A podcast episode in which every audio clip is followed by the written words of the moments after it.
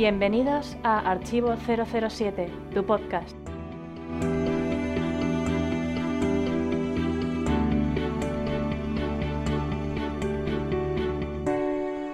Hola a todos, soy Alberto López Alesclal y este podcast, el 138 del Club Archivo 007, va a ser muy especial para mí porque va a ser el último que haga después de más de 11 años con el programa. Por eso, para celebrarlo, he querido incluir un reportaje especial dedicado a las decimocuartas Jornadas Bondianas de Santander, el evento que organicé los pasados días 15 y 16 de noviembre. Fuera parte que fueron las primeras que constaron de dos días de programación bondiana y por eso creo que merecían un apartado, igual que se hizo en un podcast anterior con la séptima convención anual. Me acompaña en esta ocasión una debutante que seguro que todos conoceréis, Monse alias Monsipeni en el foro. Bienvenida al podcast, agente madrileña. Hola, buenas a todos. Estoy, me hace mucha ilusión participar por primera vez en este podcast. Pues muy bien, oye, me alegro de que te hayas animado. Espero que muchos foreros se animen también y muchos socios del club, porque ya verás que es una experiencia estupenda. Y bueno, pues eh, dicho esto, vamos a empezar con la primera sección que es siempre las opiniones de los oyentes. Opiniones de los oyentes. Sobre el podcast anterior han opinado Oscar Rubio, Alberto Bon, GGL007, Rapsodia 154, El Santo, Arlington Beach, Ser Healy, Miles Messervy, Jaime-Lazo, Caltiki y un servidor. En esta ocasión lo más destacado ha sido el debate sobre la película 007 al servicio secreto de Su Majestad. Pues sí, como no podía ser de otra forma, había que hacer un reportaje sobre esta película porque cumplía su 50 aniversario y claro, pues aquí eh, tenían que debatir sobre ella y bueno, pues en general pues es una película que, ha gustado, a, o que gusta, mejor dicho, a los tres participantes y en tu caso pues, pues más, ¿no? Es tu película favorita de la saga, ¿no? Sí, y como no, es mi película favorita y es disfrutado de todo el debate porque lo han tratado con gran objetividad y sin ningún tipo de acritud hacia, eh, hacia el personaje de George Lazenby y demás, y me ha gustado mucho. Hmm, sí, sí, la verdad es que lo han hecho estupendamente. Bueno, pues vamos ahora con la sección del espontáneo. El espontáneo. Este mes hemos elegido a número uno guion bajo Spectrum de Twitter, que es nuestro socio honorífico Manuel Sánchez Guerrero, que ha comentado lo siguiente. Leyendo The Many Lives of James Bond de Mark Etheridge, una edición top y con ilustraciones de Pat Carvajal, el libro está conformado por entrevistas con los actores, directores, etc. y refiere como una de sus fuentes a nuestro arroba archivo-007 Gracias, Mark Edlitz. Pues muchas gracias Manuel por, por, este comentario porque así nos hemos enterado de esta, de esta referencia a nuestra página y claro, pues para la staff ha sido todo un orgullo eh, saber que el autor nos ha utilizado como parte de su bibliografía y bueno, pues os recordamos, como siempre, eh, cuáles son los sitios en los que estamos, porque eh, cualquier comentario que pongáis en ellos, pues puede aparecer en esta sección del podcast del espontáneo. Estamos en archivo027.com, en archivo027.com barra foros y en las redes sociales Facebook, Twitter, Google Instagram y LinkedIn. Seguimos con el podcast.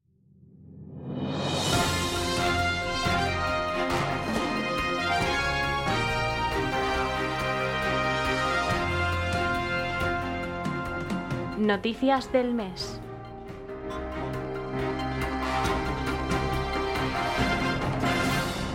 Daniel Craig y Ana de Armas, la nueva chica bonde Sin Tiempo para Morir, estuvieron presentes en la premiere de su nueva película, Puñales por la Espalda, un thriller de testivesco.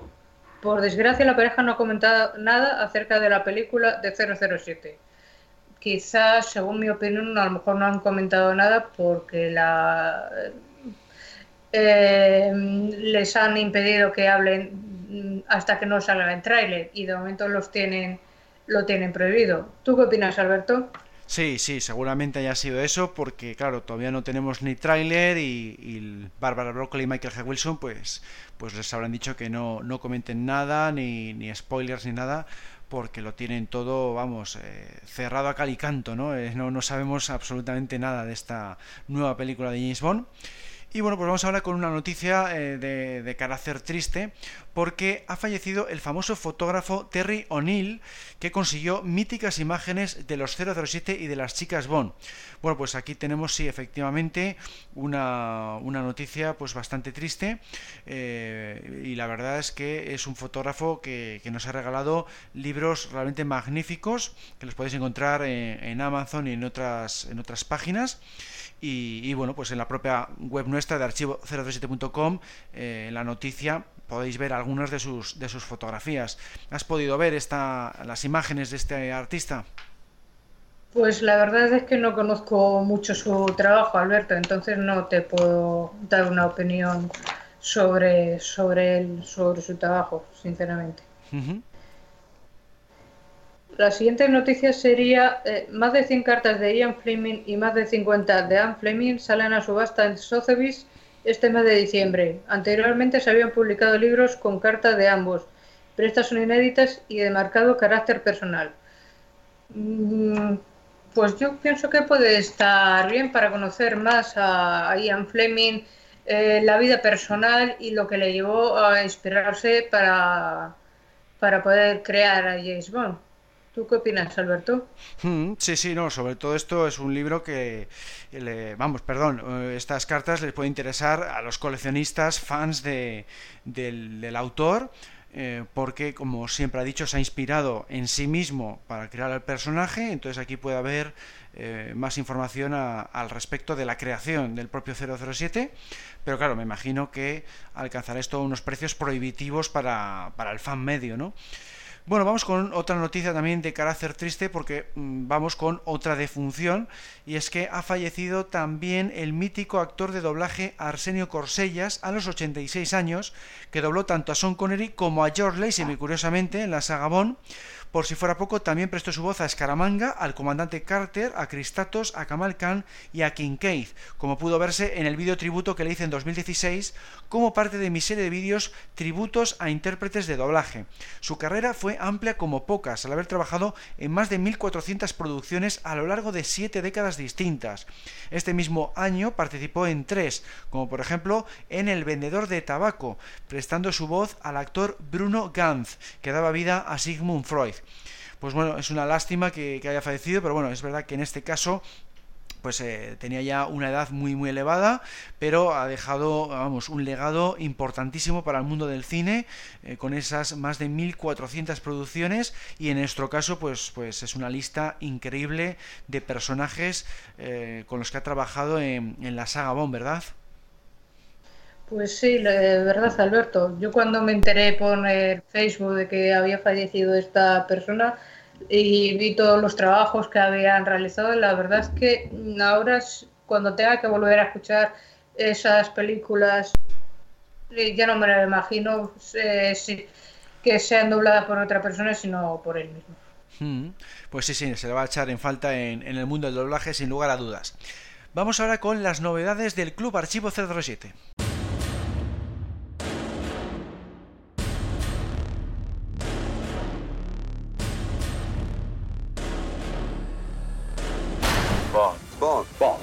007. James Bond. No le dejes solo y combate el mal uniéndote al Club Archivo 007. Hazte socio y disfrutarás de eventos, charlas, concursos, descuentos, convenciones y nuestra revista. Solo para tus ojos. Bueno, pues como decíamos, vamos ahora con las novedades de Archivo 007. Hay que destacar que nuestros socios José Luis alias Caltiki y Oscar alias Oscar Rubio han colaborado con unos cuantos unboxings para nuestra serie de vídeos Licencia para desembalar. En concreto, hablaron sobre un libro dedicado a Chicas Bond, otro a partituras y otro vídeo dedicado a chapas. Como siempre, los podéis ver en nuestro canal de YouTube. Por otro lado, nuestros socios Pedro, alias Sigili, José Luis, alias Caltiqui y Alberto Casado, alias Alberto Bon, han publicado audio comentarios sobre 007 al Servicio Secreto de Su Majestad en la oficina del MI6 en formato MP3. Por último hay que comentar que ya hemos anunciado nuestro próximo evento, las decimoquintas Jornadas Bondianas de Madrid. Serán el día 8 de diciembre a las 12 del mediodía en el Cine Artistic Metropol, donde proyectaremos 007 licencia para matar al precio aproximado de 6 euros. Todo dependerá del número de asistentes. Luego habrá una comida opcional, como siempre. Y bueno, también hay que comentar lo que, lo que hacemos siempre, ¿no? Que estamos publicando al ritmo habitual de tres vídeos semanales. Tendréis los lunes y los viernes. Hemos ido publicando y seguimos publicando eh, dos vídeos para socios. Estamos publicando actualmente los eh, vídeos que estoy montando de la séptima convención anual. Y los viernes seguimos publicando en abierto vídeos, digamos, antiguos, de hace ya un tiempo. En este caso hemos liberado varios de las décimas jornadas bondianas de Santander. Vamos ahora con las noticias relacionadas con Sin Tiempo para Morir. Spoiler, spoiler, spoiler, alerta spoiler. Se han publicado dos reportajes sobre Sin Tiempo para Morir, uno en la revista Empire con una fotografía de Daniel Craig y otro en la revista The Hollywood Reporter con un reportaje gráfico sobre Ana de Armas y la Sana Lynch. El primero fue un tanto decepcionante, pero el segundo incluía algún que otro spoiler. Por ejemplo, se descubre que el director contrató a Ana porque, la acción transcurre en Cuba, donde parece ser que interpreta a una agente llamada Paloma de carácter irresponsable. Además se confirma que la sana tendrá el número 007.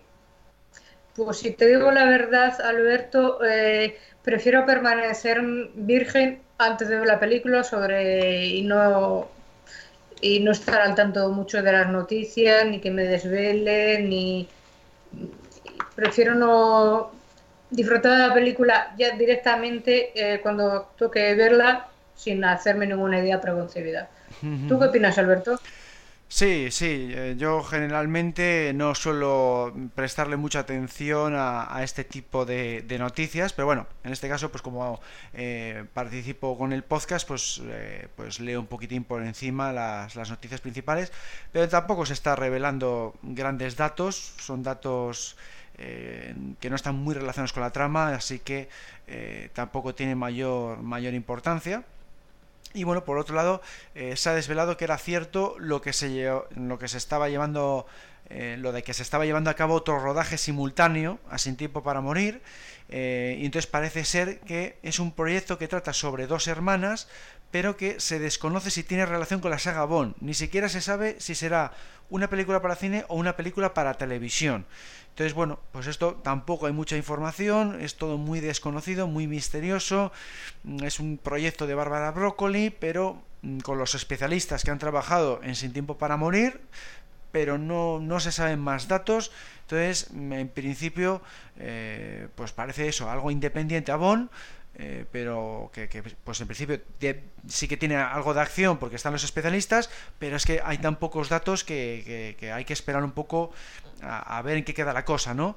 Eh, ¿Tú qué opinas, Monse?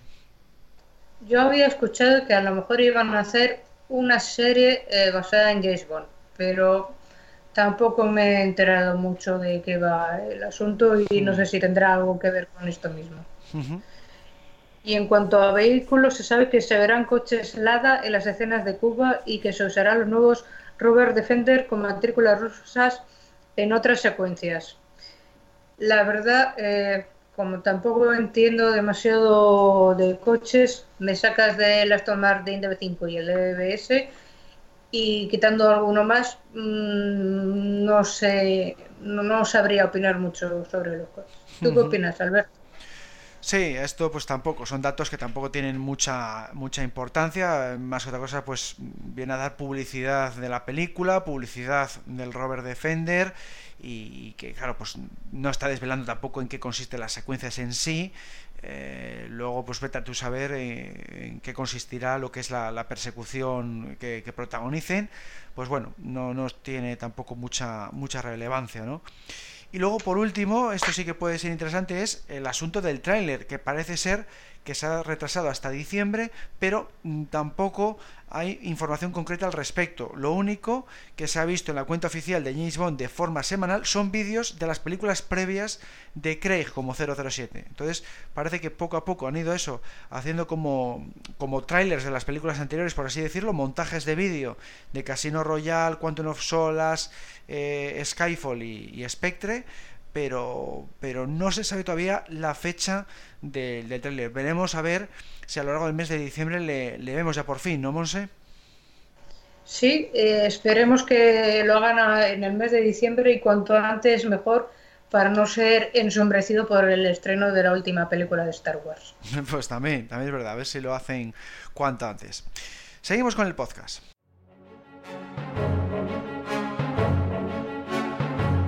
Efemérides Bond.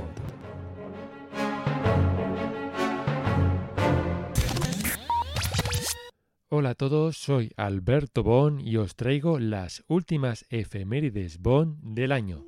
Presta atención 007. Hace 15 años salió a la venta el videojuego GoldenEye Agente Corrupto para GameCube en Europa.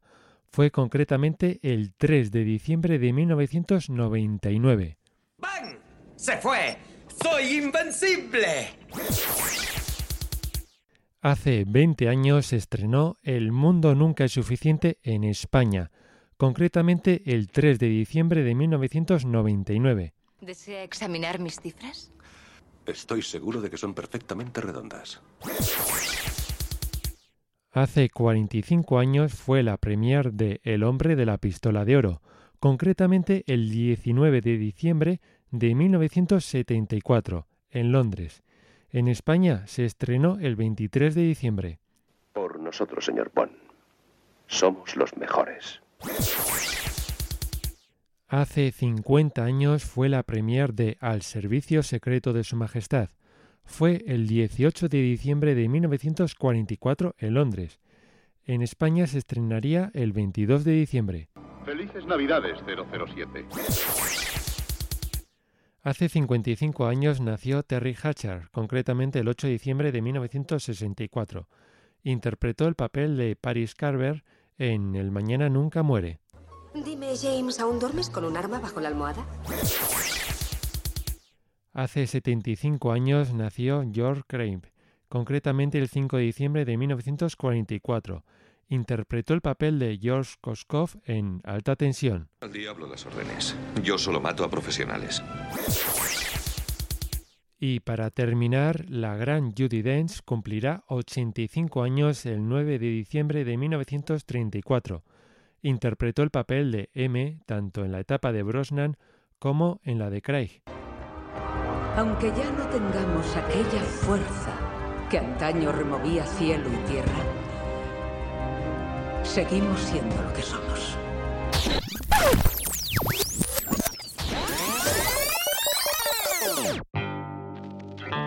Accediendo a entrevista. Hoy tenemos el honor de entrevistar a uno de los mayores fans de James Bond del mundo y autor de dos magníficos libros, El mundo de GoldenEye y El Bond del nuevo milenio, Nicolás Susik. Bienvenido de nuevo al podcast. Hola Alberto, bienvenidos también a todos los oyentes. Pues nada, es un placer tenerte por aquí porque, bueno, pues acabas de sacar este nuevo, este nuevo libro y, bueno, pues queríamos promocionártele en este, en este programa. Y, bueno, pues eh, precisamente esa va a ser la, primera pregunta de la entrevista, ¿no? Eh, ¿Cuáles son los contenidos principales de este nuevo libro, Nicolás? Bueno, básicamente en realidad es como indica el título, es un análisis de las cuatro películas de Pierce Brosnan en el rol de Bond.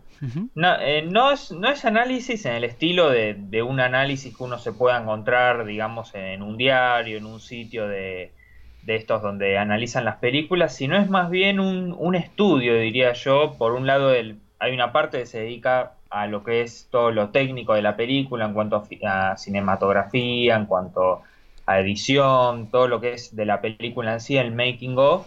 Hay otra parte que tiene más que ver con lo literario, que es un tema que a mí me interesa mucho. Para esto, bueno, estuvieron, fueron muy importantes las novelizaciones y, y sobre todo es un análisis cultural también, porque yo digo que Pierce Brosnan fue el Bond de los años 90 y del nuevo milenio, que es todo este cambio que, que bueno, nosotros dos habremos vivido bien, donde sí. pasamos de, de la conexión en banda ancha, a, básicamente a conocer lo que era internet, a, a, tener celulares, que antes recordarás que hace unos 20 años era, era un objeto muy de, empresario, sí, de, sí, sí. de persona de mucha plata y es un, algo de uso común.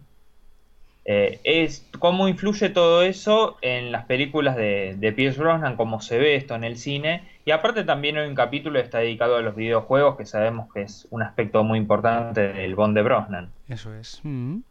Pues sí, yo la verdad es que ya, ya me he leído el libro, como habrás imaginado, enseguida pues me puse con él y, nada, pues me ha gustado muchísimo, incluso más que el, que el, que el, mundo del GoldenEye, porque claro, me encanta el ver las cuatro películas de Brosnan, es algo que nunca se había hecho hasta ahora, eh, además pues eh, siempre lo he dicho, ¿no? Que, que Brosnan es mi bon favorito, sus películas son de mis favoritas y por fin tener un libro eh, dedicado en exclusiva a él pues me ha parecido maravilloso. Y además pues me ha encantado pues lo que, lo que acabas de comentar, Que, te centras principalmente en esas temáticas que me gustan a mí tanto de making of, eh, las novelizaciones, procedencia de las ideas, de los borradores de los guiones, eso está muy muy bien. Y bueno, pues eh, te quería preguntar pues qué fuentes has utilizado para obtener toda esta información. Y básicamente te diría de muchos libros, documentales, entrevistas también, sitios web, cosas que los borradores de los guiones, por ejemplo, son muy fáciles de, por lo menos de las tres primeras películas, de conseguir en PDF. Están, cualquiera que googlea los puede encontrar. Recuerdo que en esa época se filtraban bastante seguido, no había tanta polémica, incluso hasta sitios muy conocidos de fans de Bond los subían y, los que en ese momento no eran, se no estaba tan, este, tan vigilado todo, que la gente lo subía y ya podías leer el guion de la película. Este, y bueno, habrán quedado en el ciberespacio y, se pueden conseguir muy fácilmente. Así que te digo, básicamente fue eso, fueron los libros, documentales, cosas que, fui googleando e investigando. Por un lado lo que es online y por otro lado los libros que, tengo yo, que fue más que nada ir juntando partes de cada libro, este, integrarlos después a mis observaciones personales. Y luego, eh, en cuanto a fuentes, pues eh, mm, como en el libro anterior, también has contado eh, con la colaboración de miembros de quizá del equipo del reparto, ¿no? De la franquicia Bond. Claro, exactamente. Está, bueno, Jeff Kliman, por ejemplo, que fue vicepresidente de United Artists. Yo le había hecho una entrevista en su momento y después, bueno, me quedó el contacto y antes, en un principio lo citaba de esa entrevista, pero después le le volví a hacer una nueva pregunta para que me indique cómo fue, por ejemplo, el éxito de GoldenEye y, bueno, él me contestó y pude agregar este, la respuesta que me dio. Después está Danny Wilson, que escribió los videojuegos, escribió Nightfire, escribió después eh, también el Everything or Nothing, creo que lo hizo una parte de él, aparte de Bruce Firstein. Entonces, por ese lado, este, te digo, bueno, Sarah Donoghue que dobló a María Grazia Cuchinota en Mi Mundo Nunca Suficiente. O sea, hay gente que participó de las películas. También recordarán, o sea, Lee Sheward, que, que bueno, fue el, el sicario de Carver el que cae a la, no, me cuenta el secreto de cómo se filmó esa escena cuando cae a la, a la ah, imprenta. es muy famosa. Yo le hice bastante famoso últimamente cada vez que, que vemos noticias que, que, son muy dudosas, que yo la uso. Pues muy bien, está muy bien el contar con, gente de la propia franquicia, pues es un auténtico lujo y eso pues da más valor a, la obra, evidentemente. Y bueno, pues a mí un capítulo que también me ha gustado mucho es el que, el que tiene que ver con las bandas sonoras, porque yo es algo que aprecio mucho de las películas de James Bond. La música siempre está muy cuidada, tanto las canciones como la música instrumental, y aquí pues haces un análisis eh, bastante profundo de las cuatro bandas sonoras pero como en el resto del libro pues evitas eh, dar tu opinión personal. Entonces aquí te quería preguntar eh, cuál es tu banda sonora favorita de la etapa Brosnan. Y yo te digo que sin duda alguna el mundo no basta o el mundo nunca es suficiente como le dicen ustedes, porque me parece que es la más exótica, la más melancólica, creo es la como la que encaja un poco con ese con el exoticismo de Bond y aparte con bueno, la parte, digamos, de la tradición bondiana de siempre, yo observo que, por ejemplo, GoldenEye me gusta mucho, a diferencia de varios, pero me parece encaja muy exclusivamente con esa película.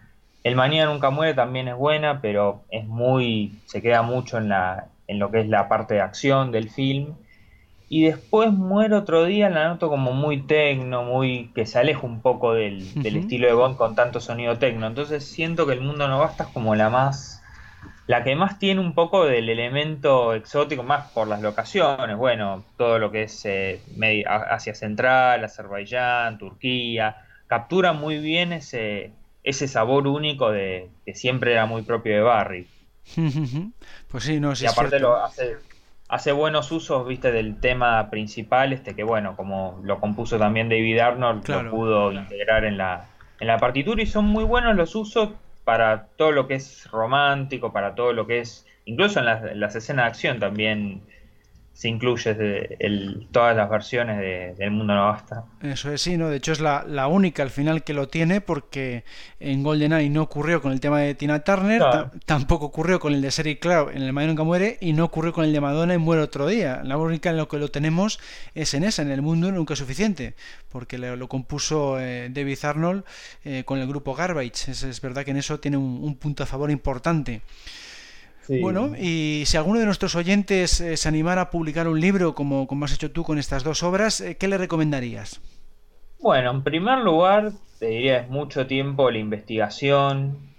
Eh, yo, de hecho, tuve, tenía varios libros sobre mi cama, sobre la mesa, era, tomaba notas.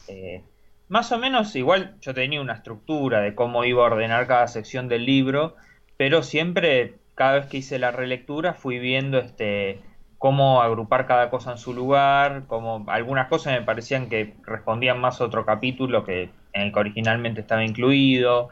De hecho, van a notar que hay dos capítulos que son más largos que los otros. Es algo que por ahí en su momento yo pensé en acortarlo, pero no se me ocurrió que me parecía que justamente los dos capítulos más largos eran los que merecían más atención que los otros dos y por eso son capítulos de casi 20 páginas, pero son cuatro películas. Y bueno, y otro consejo después el servicio KDP de Amazon, a mí me resultó mucho. Sobre todo es un servicio de no, no hay que pagarle a nadie, es simplemente un servicio que ellos te descuentan de cada ejemplar que se vende una proporción. En el caso de América Latina es un poco más complicado el tema de la cuenta bancaria porque solo tengo entendido aceptan cuentas de Estados Unidos, de Europa, pero hay un servicio por lo cual puedo empezar a obtener las regalías, pero fuera de eso creo que es un servicio muy bueno para, para todo el que quiera empezar a escribir. Este, es en realidad más una cuestión de, de sentarse, de escribir y después, bueno, a raíz de eso, este servicio como lo único que hace es la publicación, siempre hay que estar muy atento en todo lo que es este, difusión, porque eso corresponde al autor. Amazon nunca va a difundir nada por, claro. Eh, por sí solo. Es, por eso, como ustedes verán, varias veces en la página siempre estoy recordando en varias páginas que escribo este, de lo del libro, porque es parte de... Y de claro, tienes que hacer la publicidad, la tienes que hacer tú, claro. Claro, es básicamente el diseño de tapa, básicamente todo, es como si uno se editara su propio libro. Ellos el servicio que hacen es imprimirlo y enviarlo al, comprador. O sea, la maquetación tampoco, o sea, lo que es la, el tamaño cuartilla, digamos, del libro, eso también lo tienes que hacer tú. Claro, exactamente. Ellos te dan los, los parámetros, pero después este, todo el diseño y el resto corresponde siempre al autor. Es el mismo sistema que usó Margarida Araya, que, bueno, ella me recomendó, ella escribió el libro este muy famoso de Timothy Dalton. Ah, sí, le tengo, Claro, que me recomendó este servicio, así que, bueno, le mando un beso grande y le agradezco porque realmente fue, fue una gran solución para lo que fue este año. Estupendo. Bueno, y en nuestras entrevistas pues siempre preguntamos eh, cuál es el actor Bond favorito y la película Bond favorita del entrevistado, pero claro, en tu caso pues eh, siempre has dejado muy claro pues que son Brosnan y GoldenEye, entonces aquí pues vamos a cambiar un poco la, pregunta, vamos a hacer una pregunta distinta. Eh, entonces yo he visto que en el libro pues haces bastantes críticas hacia las otras tres películas de Brosnan, entonces parece que en comparación con GoldenEye igual quedan más alejadas, vamos a decir, en tu ranking personal de, de películas. Me gustaría saber un poco poco eh, si, tienes esa clasificación, ¿dónde quedarían las otras tres películas de Brosnan? Es raro lo que voy a decir, pero la verdad por una cuestión casi de sentimientos te diría que segundo, tercero y cuarto en orden de lanzamiento. Creo que El Mañana Nunca Muere es mi segunda, con todos los defectos que las otras tres puedan tener, El Mañana Nunca Muere es mi segunda, El Mundo Nunca Suficiente es mi tercera y Muere Otro Día es mi cuarta. es esta sensación que tengo de decir, me parece que son películas entretenidas, fueron aparte un icono de mi infancia. Ojo, yo lo que noto son, noto digamos lo, muchas de las cosas, creo que fuera de GoldenEye, las otras tres les noto cosas como criticables, cosas que por ahí me hubiera gustado que sean diferentes, pero igual las siento que son, son las tres muy buenas películas y bastante mejor de lo que la gente cree. Últimamente, como vos también habrás notado, se tiende a denostar a veces mucho el Bond de Brosnan. Mm. Sí, simplemente porque el de, el de Craig es diferente, pero aún así yo noto en el libro que hay muchos elementos que quedaron como resabios de, de lo que fue la, la, era de Pierce Brosnan. Muchos, muchas cosas más de lo que a veces uno tiende a darse cuenta, que bueno, yo las exploré obviamente en el libro, pero básicamente la idea del libro fue, este, fue hacer una reivindicación de, su era, creo que mm. fue, nos le debemos mucho, digamos, este, Bond terminó en una situación, los 80 los terminó en una situación incierta, y gracias a estas cuatro películas tuvo el empuje para después este, llegar al nuevo milenio y bueno, tener el, Bond de Craig y ahora estar esperando sin tiempo para morir el año que viene. y, bueno, las, las, películas que acabas de comentar estarían en ese orden, digamos, en, en todo el ranking de toda la saga o entre medias colocarías eh, películas de otros actores. A eso me refería yo con la, con la pregunta. Ah, no, la verdad, para serte sincero, están siempre las voy en cualquier listado es como que voy a tender a poner por ahí muere otro día puede ser que vaya un poco más abajo, porque tengo mis tengo como mis diferencias con esa película, a pesar de ahora hace poco la volví a redescubrir y la encontré muy entretenida, pero siento como que se aleja un poco de, mi idea de película de Bond. Pero aún así, este, te diría que van, este, siempre las pongo las de las de Pierce Brosnan primeras, aunque por irracionalmente puedo entender que De Rusia con Amor, El Servicio Secreto de Su Majestad son películas muy especiales y muy icónicas, Operación Trueno también, incluso hasta te podría decir Casino Royale, tienen como elementos muy, muy interesantes en cuanto a nivel cinematográfico que, me atraen mucho. Y todavía me parece que hasta por es debatible, pero siento como que por una cuestión subjetiva te diría, porque... Sí, sí, subjetivo, claro, estamos hablando subjetivamente, claro. Sí, yo hasta creo que las, todos mis libros, yo lo digo desde el vamos, son subjetivos, porque la objetividad en sí no, no creo que exista, pero yo sí te diría que van en segundo, tercer y cuarto lugar, van las otras tres de Pierce Brosnan, en ese orden. Bueno, pues eh, hasta aquí llegamos en esta entrevista. Eh, muchas gracias Nicolás por tu participación y mucha suerte con las ventas de tus libros. Bueno, muchísimas gracias. Estuve notando que se empezó a vender bastante la, edición en español, así que un agradecimiento muy grande a todos los, lectores ah, este, y oyentes de Archivo 007 que me estén escuchando. Les mando acá un gran abrazo a Buenos Aires. Y bueno, muchas gracias a, vos, Alberto, por, por esta oportunidad de la entrevista. Estupendo, pues oye, nos alegramos que te haya ido bien y seguiremos promocionándolo pues a través de nuestra página en, en Archivo 007 y en nuestro foro, en Foros 007. Seguimos con el podcast. Descodificando eventos. Dado que este mes de noviembre he organizado las primeras jornadas mundianas con una programación de dos días, como se hace también con las convenciones anuales de Madrid, pues he querido hacer un reportaje especial en este podcast sobre el evento santanderino. Además, se cumple que era la décima vez que el club se reunía en el local del que dispongo y bueno, pues eh, también es que voy a hacer una pausa por un tiempo de este tipo de, actividades el año que viene. Entonces, eh, para comentar estas decimocuartas jornadas, pues nada mejor que invitar a uno de los socios que ha asistido a todas ellas, a Pablo, alias Pablo-Ortega en el foro. Bienvenido de nuevo al podcast. Bien hallado, Alberto. Feliz de, estar otra vez aquí con, contigo y bueno, pues con Monse que se estrena, ¿no? Eso es, es el, debut de Monse, como habíamos comentado. La que te espera en el debate. no me voy a dejar, a mí no me, no me ya, señores, jugar. bueno. En este caso, pues no, no es debate realmente, no es un, es más reportaje, lo, lo quiero llamar reportaje, porque claro, no es un debate como hacemos otras veces de, sobre una película, que te ha gustado o no de una, de una temática, sino que bueno, vamos a recordar cómo ha sido el evento que hemos tenido eh, los días 15 y 16 de, de este mes de noviembre. Entonces, bueno, pues vamos a empezar con el viernes 15, que es cuando fuimos al Gran Casino Santander, eh, perdón, al Gran Casino Sardinero, de aquí de Santander, y bueno, que, que, como eh, todos sabemos, pues fue una de las localizaciones descartadas de Casino Royal de 2006, de hecho se llega a ver unos fotogramas de la fachada en ese reportaje de Peter Lamont, que ya venía en, la edición en DVD y que luego también viene en la edición en Blu-ray de la película, y bueno, pues aquí Pablo no pudo estar por motivos laborales, le voy a preguntar a Monse, pues qué le pareció la experiencia de visitar este mítico establecimiento en la capital cántabra que eh, se inauguró ni más ni menos que a principios del siglo XX. Cuéntanos, Monse, ¿qué te pareció? Pues mira, a mí me pareció una actividad interesante eh, por lo atípica de, bueno, que no se suele realizar ese tipo de visitas a, este tipo de lugares habitualmente. Eh, me llamó mucho la atención y disfruté mucho de la experiencia, la verdad. Sí, sí, la verdad es que está muy bien porque muchos de nosotros ni siquiera habíamos ido nunca a un casino y para, en, mi caso tampoco había ido, eh, vamos, ni a ningún casino ni a este de mi propia ciudad, no me había coincidido nunca.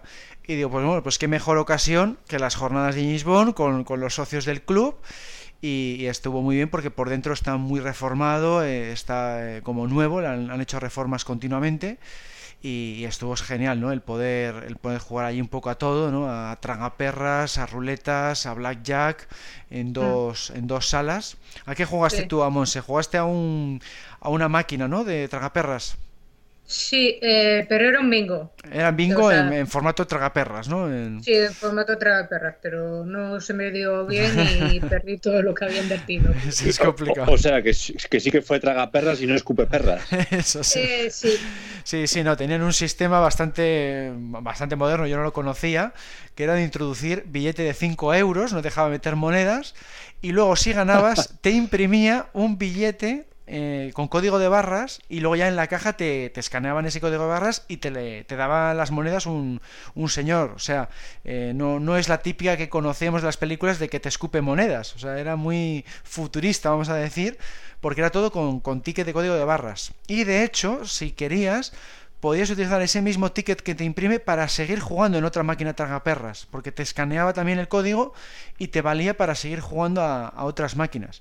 De hecho, yo es lo que hice, yo jugué a una máquina, metí también pues 5 euros porque era el valor mínimo para jugar, eran, eran un poco caras, pero bueno, eso siempre ha sido así en, en este, en este casino, siempre me han contado eh, familiares amigos que incluso en los viejos tiempos la moneda mínima era la de 200 pesetas, o sea, ya era caro incluso hace años, y bueno, pues que pues tiene una, una vez de la palanca, digo, bueno, pues voy a cobrar porque me ha dado no sé cuántos puntos, no sé cuánto es, y en vez de 5 euros bajé a 3 y pico, digo, bueno, pues el ticket le voy a escanear otra vez, tiré otra vez la palanca, me dio dos y pico, o sea, fui perdiendo, y con esos dos y pico tiré otra vez, y de ahí sí que superé los 5 euros iniciales, porque llega hasta los 8 euros en ese tercer ticket que saqué.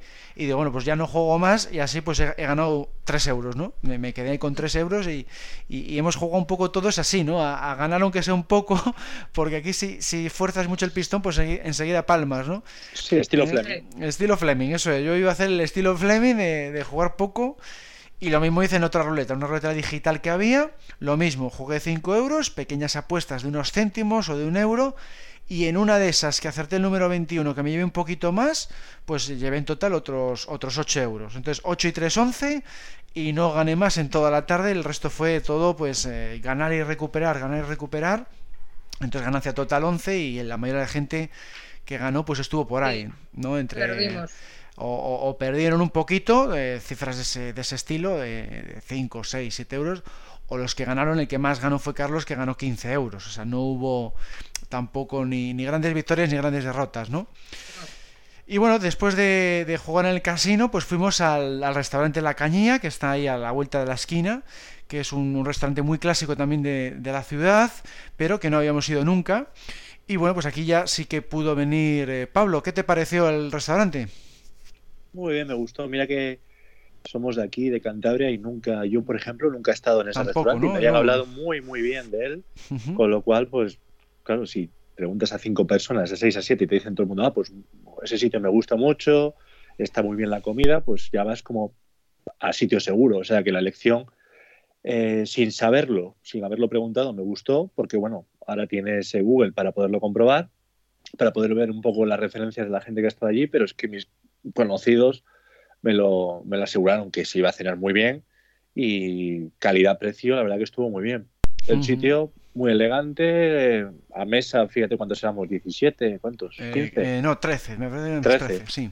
13, pues hombre, aquello parecía, vamos, una cena familiar absoluta.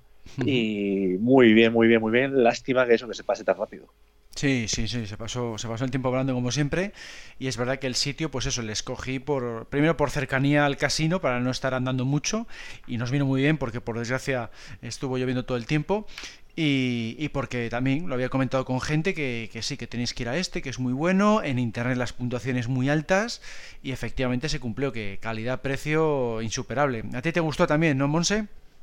Eh, sí, la verdad es que yo antes de ir investigué un poco por internet sobre todo el tema de la carta, porque como soy un poco melindres a la hora de comer, digo, no vaya a ser que me vaya a quedar eh, hambrienta, voy a ver si busco un algo que me pueda gustar. Y estuve viendo la carta, estuve viendo precios y también vi que en Madrid había otro restaurante. Ah, mira, no sabía. Entonces dije, voy a investigar a ver si... Pero sí, me pareció un restaurante y el, sitio nos, nos, pusieron que estaba eh, muy bien ubicado y que estábamos todos así juntitos, eh, planitos y la ubicación del restaurante estaba muy bien, estábamos todos en un sitio en que no molestábamos ni a los camareros ni a la gente que entraba ni salía y como estábamos todos en buena compañía, pues lo disfruté mucho, la verdad. Sí, sí, la verdad es que todo muy bien, estaba, estaba sensacional, teníamos hasta, hasta nuestro propio...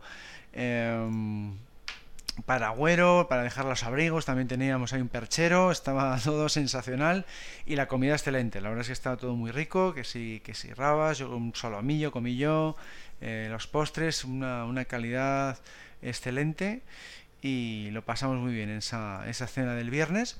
Y bueno, pues ya pasamos al sábado 16, que es ya donde, hacemos lo que es las jornadas en sí en, el local y bueno, pues la primera actividad eh, después de ver un poco la, clásica exposición de Eduardo, ¿no? que nos trajo unos, unos vinilos de música bondiana, que ya, ya veréis en el reportaje de la revista de enero un poco más a fondo, pues eh, la primera actividad en sí fue la charla que impartí sobre los secretos de 007 eh, ese era el, título y bueno pues comenté una curiosidad por cada una de las 24 películas y tenía que ver con el making of de cada una de esas entregas.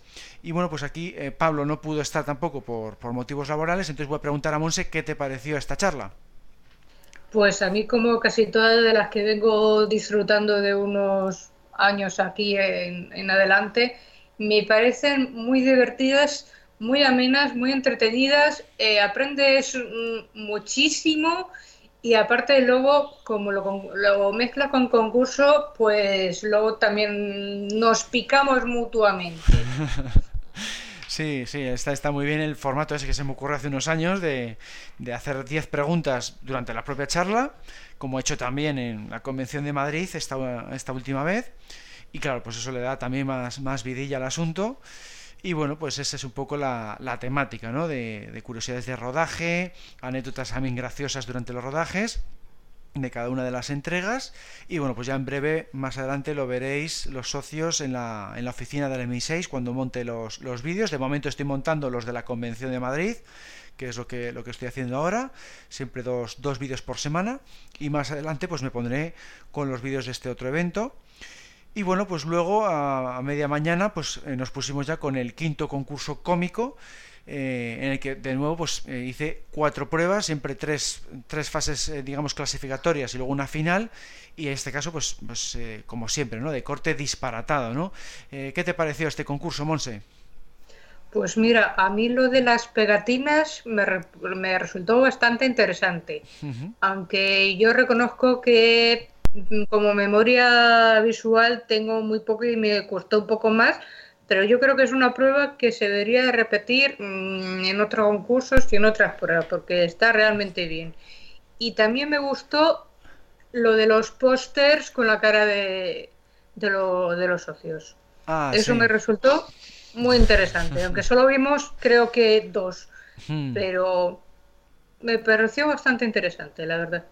Y el concurso de los silbidos, original, pero al principio siempre me quedo en plan, ¿esto qué es? Claro. Sí. Y digo, "Ay, no tengo de- me costó a veces muy- mucho reconocer muchas de las canciones, pero bueno, al final mm, nos lo pasamos muy bien, sinceramente. Claro, sí, no, es que son ya, claro, ya después de tantos concursos, pues me cuesta mucho encontrar eh, pruebas distintas y en este caso, pues digo, bueno, pues aquí la, barbaridad sería, pues, eh, grabarme a mí mismo silbando eh, temas instrumentales, porque claro, si, si me pongo a interpretar con silbidos las canciones cantadas, pues igual no tendría mucho misterio, todo el mundo lo reconocería, pero lo divertido yo creo que sería interpretar con silbidos las, la- lo- los temas de John Barry y compañía de escenas de acción, que es todavía más difícil de, de hacer con silbidos. Y claro, pues, pues fue un, vamos, es la prueba que más eh, gracia hizo en esta ocasión. Era una cosa horrorosa de, de escuchar, porque yo silbar tampoco eh, soy ningún experto, ni mucho menos. eh, realmente eh, no se me da especialmente bien. Y, y prueba de ello es que, si no recuerdo mal, eh, el ganador de la prueba, que fue David, 007 David, solo acertó. ¿Por qué será? ¿Por, Solo, solo por qué acertó. será que haya ganado David? Porque, ¿De dónde claro, viene? Es el experto de, de bandas sonoras y aún así. ¿Es canario? no, y ¿Es aún canario así- David, quizá? Sí, sí, sí. Pero fíjate que aún así, siendo el experto en bandas sonoras, que, que tiene, ya sabéis, una, una colección muy buena de, de música, de vinilos y tal, aún así solo acertó 4 de 10. O sea, fijaos qué mal silbo, para que no, no se detecte. Pero bueno, de todas formas yo pienso que cualquiera que se ponga a silbar un tema instrumental es muy complicado el representar eso, ¿no? Una canción cantada, pues más o menos sí, pero un tema instrumental con todos los instrumentos que tiene, ¿no? Que si tambores, violines y demás, representar eso solo con un silbido, pues es muy, muy complicado, pero ahí estaba la gracia, ¿no? El, disparate de la prueba era, era ese. Bueno, después de, de comer, como siempre, esas famosas tortillas del bar Manila, pues ya, ya estuvo aquí eh, Pablo, que comió con nosotros. eh, luego ya tomamos un café en el, en el bar, eh, el otro bar que utilizamos, ¿no? El Mass Sports, de allí del, del Sardinero. Y ya después de, de comer y hacer también el famoso póster que veréis en la revista de enero, pues fuimos con el vigésimo octavo gran concurso de James Bond, que también tiene otras cuatro pruebas, pero estas ya son de corte serio. Bueno, ¿qué te pareció este concurso, Pablo? Como siempre, jodido. Bueno, de- Que depende, no, de, depende de qué pruebas, ¿no? Otras pruebas no Que todas. no, que no, que no, que no, que no, que no, que no, que, te- que no te engañes. Que- pues como siempre, a ver, tienes que juntar muchas cosas. El nerviosismo que ya partes. Ah, claro. Aunque quieras que no, tú vas a estar algo nervioso. Y segundo, pues, pues, pues el nivel de las pruebas. Es que no es, no es un nivel asequible, es un nivel que tiene su cierta dificultad y partes ya de algo. No obstante, bueno, eh, nerviosismo, igualdad a disfrute. Sí, sí, sí. Eh, hay otros años donde seguimos disfrutando muchísimo de las pruebas. Algunas sí que es cierto que son, bueno, que lo ves rápido, lo aciertas rápido, y otras son que, que te cuesta mucho y que llega el tiempo, finaliza eh, esa exposición y se ha ido eh, prueba nula porque no ha acertado nadie, porque es claro y es muestra de, de la dificultad muchas veces Sí, sí, algunas que sí. que los Sí, sí. pones. Algunas que sí, para, para que sea un poco variado, ¿no? Porque si pongo todo muy muy fácil, pues no tendría mucho misterio, lo voy alternando con otras un poco más complicadas. Si todas son muy iguales, pues no. Por ejemplo, la primera prueba eh, sí que era muy muy asequible porque eran pósters, entonces los pósters lo- los acertasteis todos sin problema. Eh, que era de los, los pósters hechos por un, por un artista en concreto, eh, que no, recuerdo, era Jeff Marshall, los pósters de Jeff Marshall, eso pues, los, los acertasteis en cuanto veíais un porcentaje un poco alto del, del póster, pues lo adivinas, ¿no?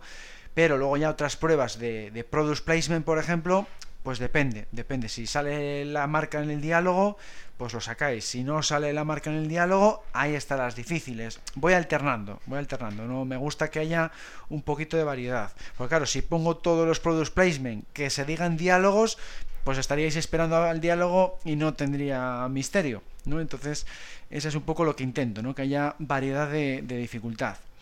Bueno, ¿qué te pareció a ti, Monse, este concurso? Pues a mí estos concursos, sinceramente, me parecen como una medida de entrenamiento para los concursos de las jornadas de, anuales de, Madrid.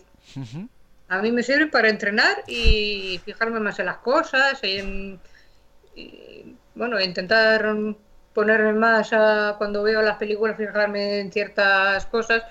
Y bueno, me parecen difíciles, algunos más fáciles, pero normalmente difíciles, pero como digo, yo lo, importante es participar. Claro, que sí, sí, no, eso está claro, lo, bonito es participar y además eso, que es muy divertido el, el ver la, la, variedad de las pruebas que siempre intento que sean eh, inéditas, pues por ejemplo eso de, de, product placement pues no había puesto en otras ocasiones, eh, siempre algo distinto para no ser siempre imágenes o no ser siempre música, en este caso por ejemplo la prueba final tuvo que ver con sonidos, porque siempre suelo poner de bandas sonoras, pues aquí he jugado más con sonidos, pero claro, al poner con sonidos pues también puede ser un poco más difícil evidentemente y eso es lo que, lo que intento, ¿no? que, suene a, nuevo, ¿no? a novedad. Y bueno, pues luego después de este concurso, pues ya llegamos al final de la tarde y eh, jugamos pues a, lo que estaba previsto jugar, que era la partida de Póker Texas Hold'em, que es la modalidad que vemos en la película Casino Royale de, Daniel Craig. Y bueno, pues aquí eh, Pablo pues prefirió estar de espectador, pero bueno, pudiste ver un poco eh, cómo era el reglamento, cómo era la partida, que claro, en la película no nos damos cuenta al 100% de cómo es y aquí pues, pues sí que nos hicimos una idea más clara de, cómo es este juego, ¿no? En la, generalmente conocemos más el póker normal, ¿no? Con descarte en, dos fases sencillas. Este tenía un poco más de complicación y aquí le pudimos ver en vivo y en directo, vamos a decir. Y bueno, pues ¿qué, te pareció esta partida, Pablo? Bueno, desde fuera, que se ve mucho mejor que desde dentro. Eh, la verdad que muy bien porque, a ver, todos nosotros ninguno somos jugadores, no somos gamblers. Hmm. Eh, entonces, pues es como, bueno, eh, jugamos a jugar esto, entre comillas, por primera vez. Alguna ha jugado por internet, algún día. Carlos, por ejemplo, jugaba con unos amigos, comentaba. Carlos sí que había jugado. O en algún cumpleaños, o en alguna reunión de amigos, pero no por norma, ¿no? No por afición o por cosas. Puntualmente, sí. Exacto. Entonces, pues no tienes al día, no tienes eh, claro desde el principio, vamos a jugar esto como si es jugar al parchís, no es jugar a un juego al dominó o algo más asequible, más fácil. Entonces, pues bueno, piensa todo el mundo que estuvo allí, gente que igual así eso esporádicamente, otros nunca, pues la verdad que se hizo de una forma dinámica. No se estuvo ahí mucho tiempo explicando o mucho tiempo con alguien en plan, no me aclaro, no me aclaro, no. Todo fue perfecto. Entonces, la verdad que, dinámico. Yo es que personalmente el, el, póker no es un juego que me guste. Sí que, por ejemplo, la otra vez que hicimos el de la ruleta me pareció mucho más atractivo para mí. Hmm. Y entonces el póker al no gustarme, pues no. Entonces yo prefería veros a vosotros a ver cómo os estrujáis. Y sobre todo las técnicas que tiene cada uno, porque a mí, por ejemplo, me gusta mucho la técnica de Javi aficionadillo, ¿sabes? Que siempre es jugar, apostar sobre lo que ha ganado. Hmm. Tiene, una, tiene, una, particularidad muy buena. Claro, aquí ocurre una cosa, que a diferencia de los otros juegos, aquí no siempre puedes tú jugar o apostar sobre lo que has ganado. Porque aquí, cuando suben las ciegas, pues te obliga. Ya te obliga, claro.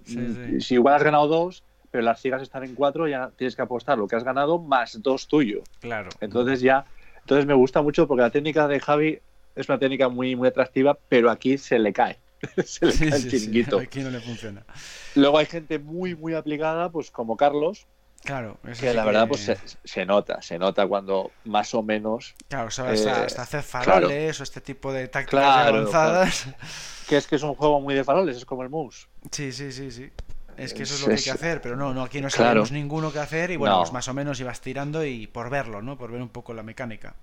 Entonces, pues bueno, a mí desde el punto de vista de fuera me gustó, pero bueno, a vosotros que fuiste los que apostaste. Claro, ¿qué, qué te parece a ti, Monse? Pues yo la verdad, eh, bueno, Juanqui y yo habíamos jugado una vez en el casino de Aranjuez, pero era mitad electrónico, mitad con, o sea, era mitad electrónico, y pero tenía croupier.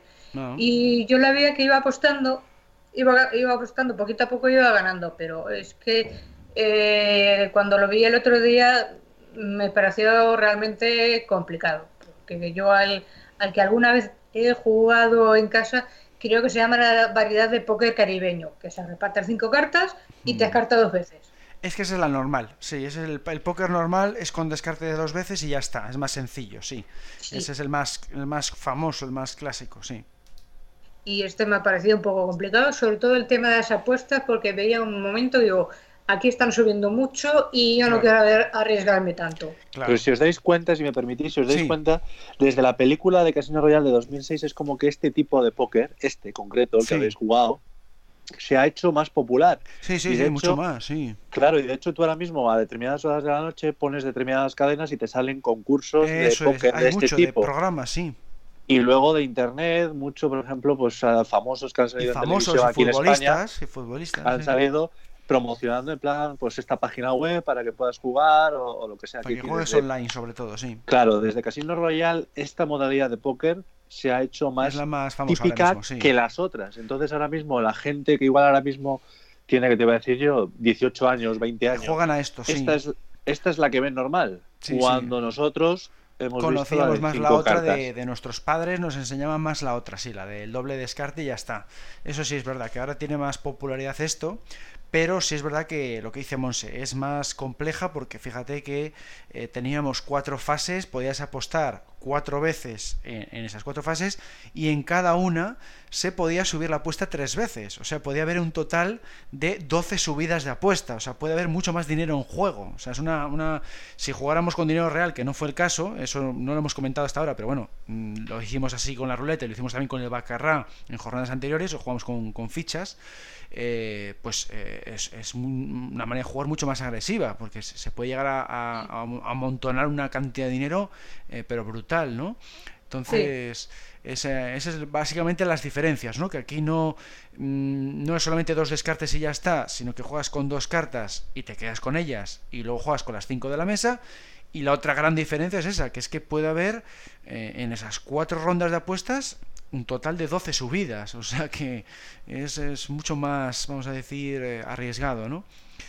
Y bueno, pues para terminar el evento, pues eh, como siempre nos vamos a cenar ese sábado a la Pizzería Vittorio, es el, sitio que también nos pilla al lado del local, siempre vamos a sitios cercanos, porque claro, como somos tanta gente, en esta ocasión volvemos a ser 14 igual que las jornadas anteriores, las décimo, de, decimosegundas jornadas, las de abril.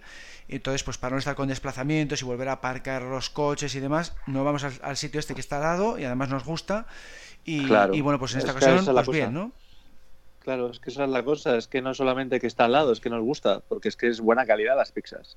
Sí, sí, sí. Pues sí, en este caso también pedimos otras variedades un poco distintas. Tuvimos que pedir más eh, cantidad en esta ocasión porque vino también Iciar y Raquel. O sea, fuimos, mm, me parece que fueron 15 personas. y Rocío. Eh, y con Rocío, O sea que igual, no sé si fuimos. Y con, y con, y con José Luis. Sí. Y con José Luis. Por eso fuimos los 14 y 2, 16. Entonces, no, pero se había marchado José María. Entonces, por eso fuimos 15. Me parece que la pizzería fuimos 15 y, por eso me parece que pedimos un par de pizzas más de lo habitual. Pero vamos, que, que, muy bien, porque además luego tiene eh, postres caseros también, muy bien calidad-precio. Eh, nos atiende muy bien en este sitio, la verdad. Y muy rápido, la verdad. Sí, sí, sí, no, sí, es verdad que empezamos a las 10 y para las 11, 11 y cuarto habíamos terminado ya. Era una cosa impresionante. Y bueno, pues una última pregunta para terminar. Eh, si tuvierais que destacar un momento en concreto de todas las jornadas a las que habéis asistido, pues ¿cuál sería, Pablo? ¿De todas las que he ido? Sí. Puf, eh, a ver, pues estás, Recuerdo, estás hablando de una persona que ha sufrido en su propia, en su propio cuerpo heridas, magulladuras, cortes, he sufrido moratones. Joder, pero un momento tiene que ser un recuerdo agradable, ¿eh? te recuerdo que a mí me gusta el James Bond clásico, el de que sufre, el que sangra. Joder. Eh, muchísimas, las risas, por ejemplo, que me he hecho con el, con el pobre de Iker, que siempre las lía pardas. Siempre las lía pardas. Y este año, como no, también la dio parda. Con, por supuesto, por supuesto, cuando cogemos los totem a la vez un momento en estas últimas jornadas mundianas, que lo verán los, espectadores en, YouTube cuando lo subas y en el foro, que es un momento muy bueno, que es además muy de dibujos animados, que dos personas fueron a por el tótem y aficionadillo cogió el tótem por arriba. Entonces les quitó el tótem y ellos pegaron un trompazo con las manos, que fue buenísimo. Pues para que te una idea, es decir, él en esa, que, que, fíjate si es complicado, porque tú ya estás pensando rápidamente, es coger el tótem con la mano. Él le dio tiempo a saber la pregunta y saber cómo iban a actuar dos personas a la vez porque lo vio muy fácil, que es voy a cogerlo por arriba porque estos dos van a ir por ahí. Que es otra cosa, claro. Tú cuando coges el tótem, el que más dedos tenga puesto sobre el tótem es el que se lo lleva. Eso es, en caso de empate sí. Entonces eso, y luego pues es que es que es todo eso, es un cúmulo de muchas cosas que pasan con los tótems con, pues, con los sucesos que ya te digo, las magulladeras que me he llevado yo a costa de, de eso, de la tensión y de la rapidez que, tenemos que tener. Y Kerry siempre con sus cosas. y luego, pues, eh, las charlas que ha sido perfeccionándolas en el sentido de que las ha ido haciendo más amenas. Y aparte, ahora encima, pues, eh, con preguntas, que eso sí que sí lo hace atractivo. Claro, lo hace Porque si tú estás escuchando, pues como cuando vas siempre una charla participativa vas a estar mucho más atento, va a ser mucho más dinámica, mucho más eh, buena y, atractiva. Por tanto, eso sí que me ha gustado y que sí que se ha ido viendo en todo este tiempo. Sí, eso es una de las mejores que, se me ocurrió, pero eso claro, se, te tiene que ocurrir y bueno, pues es cuando tuve la, vamos a decir, la, inspiración, ¿no? Si no lo hubiera hecho desde el primer día, pero bueno, pues hasta que se me ocurrió, digo, ah, pues estaría bien el meter preguntas, ¿no? Pues eh, se me ocurrió, no me acuerdo en qué edición y, y desde entonces digo, ah, pues lo voy a, lo voy a conservar, claro. Y bueno, a ti, Monse, ¿cuál sería el recuerdo con el que te quedarías de, las jornadas que, estás... ¿Desde cuál has, venido ya? Llevas ya tres o cuatro, ¿no? Por lo menos del año pasado, por lo menos por lo que puse yo en el Facebook, creo que la de hace dos años de noviembre fue la primera que ah, pues vinimos. que justo fue, ah, claro, sí, me acuerdo porque fue la primera que hiciste de la semi. Y dije, claro, si es de la semi, ¿cómo me lo voy a perder? Evidentemente y esa me gustó mucho y la de la que hiciste de la vida de Lassenby me lo pasé genial. Y las preguntas eran con una respuesta que decía yo digo a ver cuál es la más absurda es que iba de eso sí. Iba de eso sí. Busqué busqué eso sí las, las respuestas más disparatadas porque es que además era una historia la de este hombre muy peculiar. Sí muy peculiar y con respecto a estas jornadas, me quedo en el momento de la, de la primera fase de las pegatinas, cuando me toca participar con Alberto Boni, creo que con Ike, y sale la primera imagen. Y le doy un pedazo manotazo que si no llevo el anillo me quedo a lo mejor con la pegatina en la mano.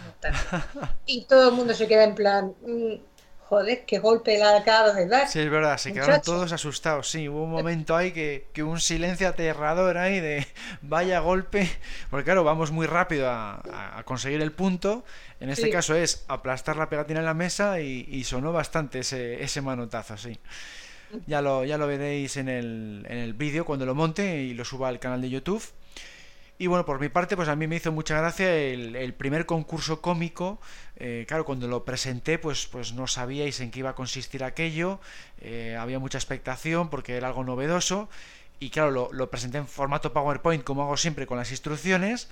Y claro, pues, pues hubo. Eh, fue muy gracioso cuando puse las fotos de vosotros de que ibais a ser los protagonistas, ¿no? Entonces ya hubo carcajadas ahí, en ese comienzo de, antes de empezar la primera prueba, de que no, va, a aparecer fotos de eh, Alberto, Icía, José María, Pablo, etcétera, etcétera, y luego pues esa primera prueba que consistía en mezclas de las caras con vosotros mismos, ¿no? Esa fue una prueba que os hizo muchísima gracia porque porque pues era mezclar pues la cara de Alberto con la de Pablo, la de Pablo con la de Eduardo, la de Javier con José María. Eh, yo recuerdo esa prueba pues eh, con mucho cariño eh, por, por, las carcajadas que, que, suscitó, ¿no? Yo creo que fue de las de las pruebas que he hecho mm, probablemente la que más carcajadas ha provocado la, la mezcla de caras entre vosotros mismos, ¿no? Mm, porque claro salían una imaginaos, ¿no? La, eh, digo a los, oyentes, imaginaos las mezclas que pueden surgir al mezclar pequeños rasgos físicos de cada uno con los de otros, porque era mezclar, por ejemplo, mm, los ojos, nariz y boca de Javier eh, con lo que es el resto de la cabeza de Pablo y luego a la inversa o ese tipo de combinaciones hechas con Photoshop y claro, había que adivinar qué dos fans estoy mezclando lo antes posible mientras se está produciendo esa, esa transformación y era pues coger el tótem y decir eh, Javier y Pablo pero claro, conteniéndote la risa porque está saliendo unos esperpentos en pantalla brutales. Entonces fue, fue una prueba que, que realmente hizo mucha gracia. La repetí luego en las siguientes jornadas, pero mezclando caras vuestras con caras de personajes, de, de villanos o de, o de, esbirros o lo que fuera. Provocó también mucha, mucha risa y esa pues la tengo pues como, muy buen recuerdo ¿no? de, lo que han sido las jornadas o, y particularmente los concursos cómicos que han tenido pues en general mucho éxito. Bueno pues con esto terminamos este reportaje eh, dedicado eh, sobre todo a las decimo, decimocuartas jornadas que hemos celebrado en noviembre. Entonces solo nos queda pues ya dar las gracias a Pablo por su participación. Nada hombre un placer y una pena que, bueno, estas jornadas sean, tengan un parón. Esto es como cuando vamos a ver las películas de James Bond. Acaba la película y sabemos que hay que esperar pues, cinco años, tres años, por ahí mucho. No, cuando estamos acostumbrados a cada año dos veces reunirnos. Pero bueno, eh, esperemos que todo, que todo vaya bien, que te volvamos a, a tener la dinámica de hasta ahora, porque eso será doble buena noticia. Uh -huh. Y, y, nada, que por mi parte ha sido un verdadero placer todo este tiempo, no ya solo las jornadas mundialas, sino aparte to, todo lo que vino atrás de las jornadas mundialas, esas reuniones que hacíamos, uh -huh.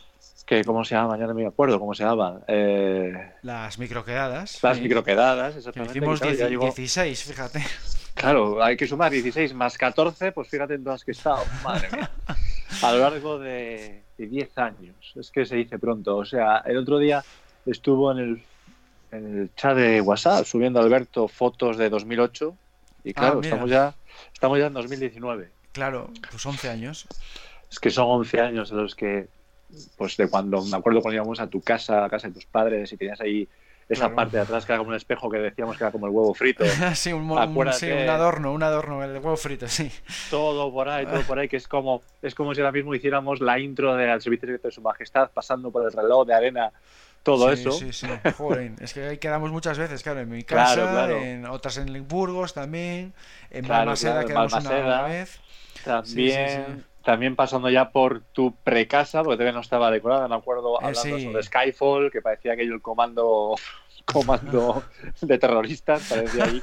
en la cocina. Sí, era en, en la, la cocina, cocina, porque estaba la casa todavía en, en obras. Hablando de Skyfall, eh, hasta que ya por fin, pues, este local, desde aquí, bueno, pues agradecerles todo que nos lo hayan permitido durante todo este tiempo. Uh -huh. eh, pues bueno, eh, con ya oficialmente las jornadas mundiales, porque claro, microquedadas ya no se lo creía nadie. Es que claro, no, ya era más gente, sí. Ya microquedadas era al principio, que éramos cuatro personas, cinco. Claro, le pues pusimos bueno. ese nombre porque éramos muy pocos. Al principio empezó eso, Alberto y yo, solo con dos. Luego claro. fuimos añadiendo que si, que si Javier o que si luego a ti, ya éramos cuatro. Claro, claro. Va a venir. El, el, comando vasco, ¿no? Javier y Jau Javi. Es, perdón, sí. Javier Jau Javi y, este Iker. Entonces ya empezamos sí. a 5, 6, luego Eduardo 7. Entonces ya, sí, les llamamos microquedadas, pero ya iba siendo un grupo considerable. Y ya sí. cuando hicimos ya 16 y ya íbamos a pasar al local, porque ya en, en mi casa no se pues ya, ya, era muy complicado, porque ya llevamos 8 o 10 personas pues en, en, un salón de una casa, pues es muy justo, era, estábamos un poco incómodos. Y bueno, pues tuve esta, esta opción ¿no? del local que, que, tiene mi suegro y, y, pues lo he podido aprovechar, hemos podido aprovechar pues en estos en estos 10 eventos, así que así que fantástico. ¿eh? Pues nada, la verdad que, que, ha sido un verdadero placer. Pues sí, sí, no, para mí también lo, lo he pasado de maravilla contigo y con el resto de, de, los asistentes. Y nada, pues a ver, hasta más ver, que se suele, que se suele decir. Y ahora pues vamos a, a continuar con el podcast.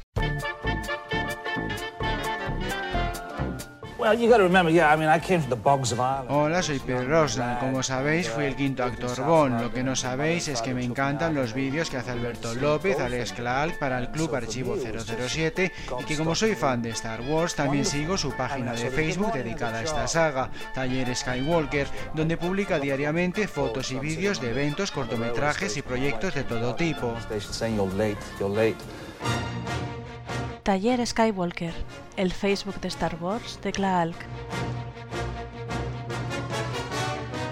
Bueno, pues hemos llegado al final de este podcast 138. ¿Qué tal te has visto en tu debut, Monse? Pues me he notado un poquito nerviosa e insegura, pero supongo que como es la primera vez y todavía no le he cogido el truco a esto, si colaboro ya más, más veces ya lo tendré pan comido. Seguro, seguro. Esto en cuanto participes un par de veces más con, Gonzalo o, Alberto Bon, pues ya verás como, le coges un poco más de, soltura. Pero vamos, yo te he visto muy bien. Para ser el debut está muy muy bien y, no, no ha habido así mayores complicaciones. Y nada, pues os animamos a los demás que, hagáis lo mismo, que os animáis a participar, tanto los eh, foreros como los socios del club. Esto está abierto a todo el mundo o gente de las redes sociales. Podéis participar sin ningún problema. Lo único que tenéis que hacer es enviarnos un email a podcast.archivo037.com o enviarnos un email a cualquiera de las plataformas en las que estamos. Y luego lo único que hace falta es eh, utilizar la aplicación Skype, que ya sabéis que es un programa gratuito que se puede utilizar tanto desde PC como desde teléfono móvil y tener por supuesto pues un, micrófono eh, en el caso de que se trate de un, de un PC ¿no?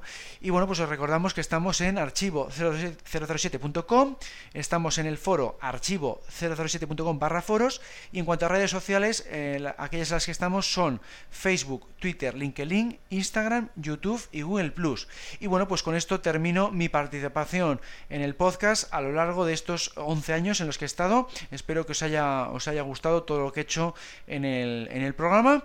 Y bueno, pues hasta siempre, agentes. Ha sido un placer.